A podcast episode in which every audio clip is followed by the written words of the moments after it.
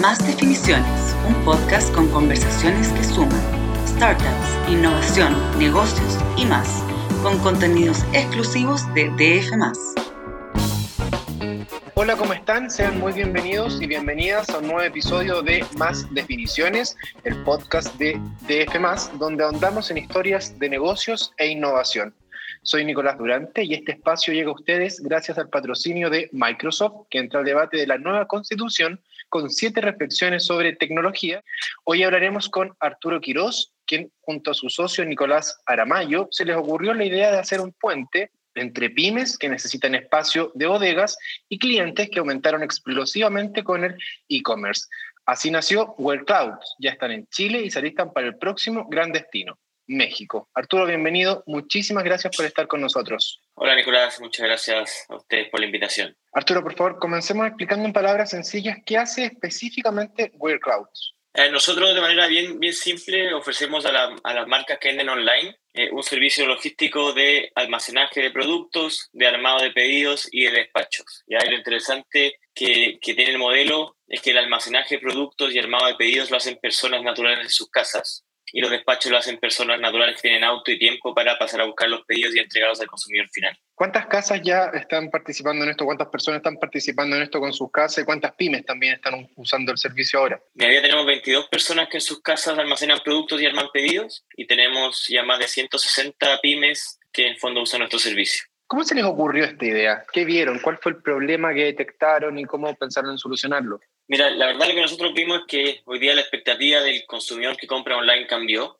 ya, y necesita que los pedidos entreguen rápido y, no pagar mucho por eso. Eh, y la, la, la, forma lógica de hacerlo era cómo acercamos los productos de las marcas a los consumidores para cortar la última milla y que al final el precio más caro de la logística de, de, de una entrega online. Y, pero la verdad, tener los productos cerca del consumidor es, es, caro porque hay que tener bodegas en lugares bien céntricos que por lo general los metros cuadrados son caros y la operación es cara. Y ahí fue donde coincidentemente llegamos a la, a la, idea de que una persona en su casa lo podría hacer bien. Lo probamos, funcionó increíble y ahí estamos creciendo. ¿Cómo se seleccionan las casas donde almacenan las cosas? ¿Qué pasa con las medidas de seguridad, la ubicación? ¿Hay algún tipo de garantía, por ejemplo? Sí, nosotros garantizamos todo como marca. En el fondo, si tú tienes una marca y trabajas con nosotros, WordCloud te garantiza que cualquier problema que va a haber, robo, pérdida, nosotros eh, nos hacemos responsables por eso.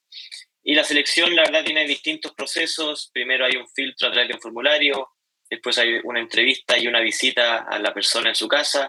Y tercer, tercera etapa, esa persona eh, que quiere participar con nosotros va a ir a trabajar dos días a otra casa un poco para entender cómo funciona el modelo y nosotros poder evaluar qué sabe hacer bien la pega que tiene que hacer. ¿Qué dirías tú que fue lo más difícil de, de partir con este emprendimiento? Te diría que a nosotros hoy día tenemos a las marcas, ¿cierto? Y tenemos por otro lado una red de personas en sus casas que almacenan productos y arman pedidos y otra red de personas que son los despachadores. Creo el gran desafío ha sido cómo balanceamos entre la cantidad de pedidos, la cantidad de personas que necesitamos en sus casas almacenando productos y armando pedidos y la cantidad de despachadores que necesitamos para cumplir las promesas de tiempo que, prometemos. ¿Cómo crees que ha evolucionado el e-commerce en la pandemia? ¿Hemos mejorado? Eh, ¿Cuáles son los desafíos pendientes? ¿Qué va a pasar con este tremendo comercio después de la pandemia? Sí, yo creo que sí, sin duda hemos mejorado. Obviamente el principio fue, fue un golpe fuerte a todos los que no estaban preparados y por lo tanto vimos eh, que las, sobre todo la empresa de logística lo sufrieron harto. Eh, pero eso también generó que una urgencia de cambio y de mejoras en los procesos logísticos y ahora vemos que las cosas han dado mucho mejor. Y por otro lado, las marcas que no estaban digitalizadas se dieron cuenta que tenían que subirse al carro del e-commerce de manera urgente eh, y hoy día incluso vemos como, como marcas que por lo general uno los veía en el retail, hoy día están apuntando a, hacer un, un direct to consumer llegar directamente a los, al consumidor final a través de su canal online. Y después de la pandemia, ¿cómo crees que viene esto? Eh, ¿Hay que mejorar, adaptar? ¿Cuánto del mundo real va a seguir eh, utilizándose en las compras? ¿Cuánto, cuánto del mundo virtual? yo creo que el, mundo real va, va, a seguir. Al final creo que el, el, mundo digital o la compra digital es un complemento a la, a la compra real.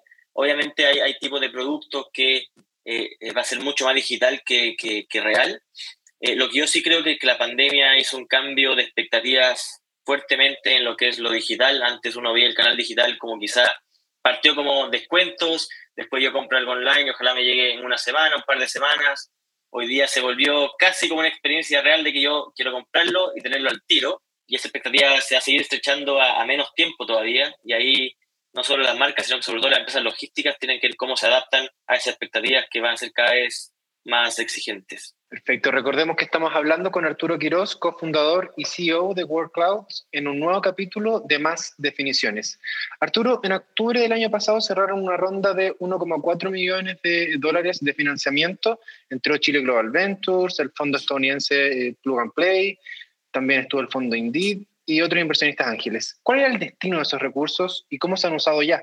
Te diría que hasta octubre nos, nos enfocamos mucho en en desarrollar este producto y esta operación que, que es bien disruptiva en el sentido de hacer logística en casa de personas naturales. Eh, y, llegó un punto que dijimos ahí que logramos hacerlo, esto funciona, tenemos altas tasas de retención, los clientes nos recomiendan, es momento de hacer crecer esto. Eh, y básicamente los recursos se hicieron, uno, para contratar más gente que nos ayude a escalar esto a nivel local, eh, dos, obviamente que soy el equipo de tecnología porque hay hartos proyectos que se vienen hacia adelante. Eh, y tres, la idea es ir a pilotear México como siguiente destino. Cuéntanos un poco de México. Eh, ¿Cuáles son las necesidades especiales que ven en este mercado? ¿Es más grande? ¿Hay más espacio físico? ¿Hay más competencia? Amazon, por ejemplo, llega en un par de horas. ¿Cómo, cómo pretenden entrar ahí ustedes? Sí, efectivamente es un mercado más grande y por lo tanto bien interesante para, para nosotros. También es un mercado que nos acerca al mercado de Estados Unidos, que es un mercado que también nos interesaría llegar. Eh, nosotros sí, sí vemos una tendencia bien fuerte, como decía antes, a, a cómo las marcas llegan directamente al consumidor, donde vemos no solamente en México, sino que también en Estados Unidos, de marcas que están potenciando su canal online para justamente competir con Amazon y quizás no entregarle todo el poder del negocio a Amazon. Eh, así que nosotros vamos a eso, a, ver, a, a ir a México a ofrecer a las marcas que puedan ofrecer la misma experiencia que ofrecen en Amazon, pero su propio canal online. Perfecto. Y cuéntanos sobre alianza, las alianzas estratégicas que firmaron con universidades en Estados Unidos. ¿De quién estamos hablando y, qué vienen a hacer en la empresa? Sí, hoy día estamos eh, trabajando bien de la mano principalmente con la Universidad de Harvard y la Universidad de Wharton, eh, básicamente en proyectos de investigación. Ya un poco como decía, hoy día tenemos un modelo, eh, por un lado, que es bien disruptivo, ya que es, que es único en el mundo, y por otro lado, que está, estamos en logística de e-commerce, que es algo que está bien en boga hoy día, y lo que estamos haciendo con ellos es, eh, mientras nosotros ejecutamos proyectos de logística, ellos hacen investigación detrás para hacer papers de, por ejemplo, eh, cómo, cómo impacta en la satisfacción de un cliente que yo lo notifique por mail versus por WhatsApp. Buenísimo. ¿Y eso debería tener resultados pronto o, o ellos están investigando constantemente la, a través de su operación? Estamos haciéndolo constantemente.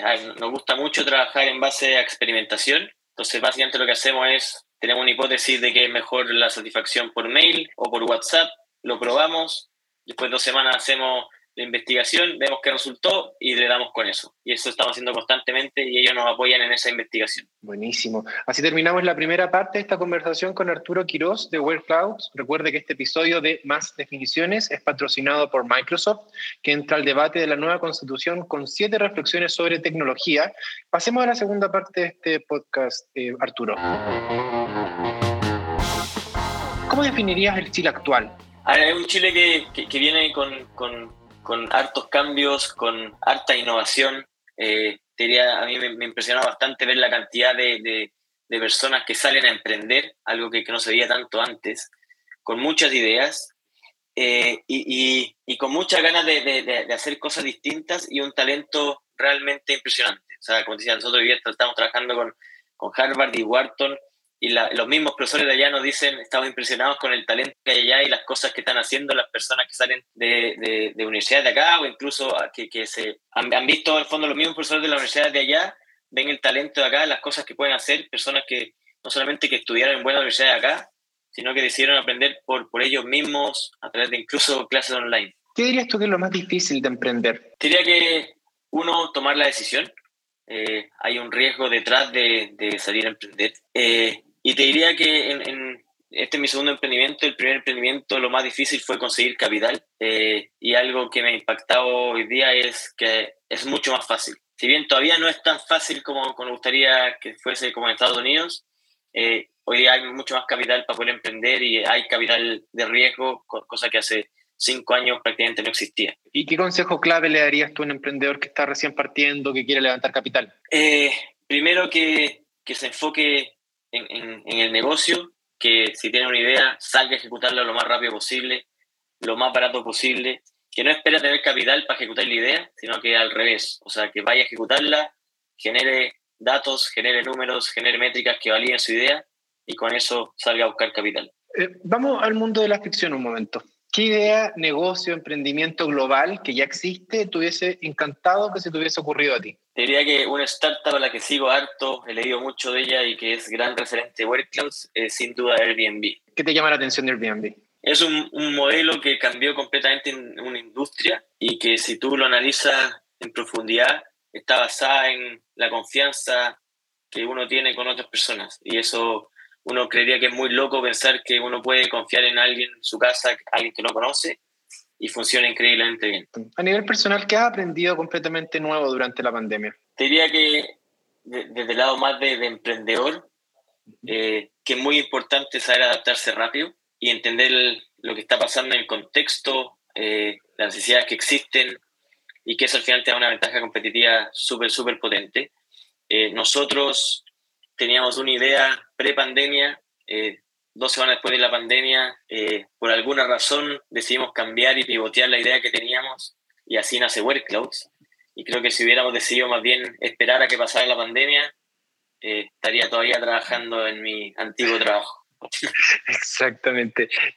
¿Recomiendas alguna serie, algún libro, alguna película sobre emprendimiento o no a nuestros auditores?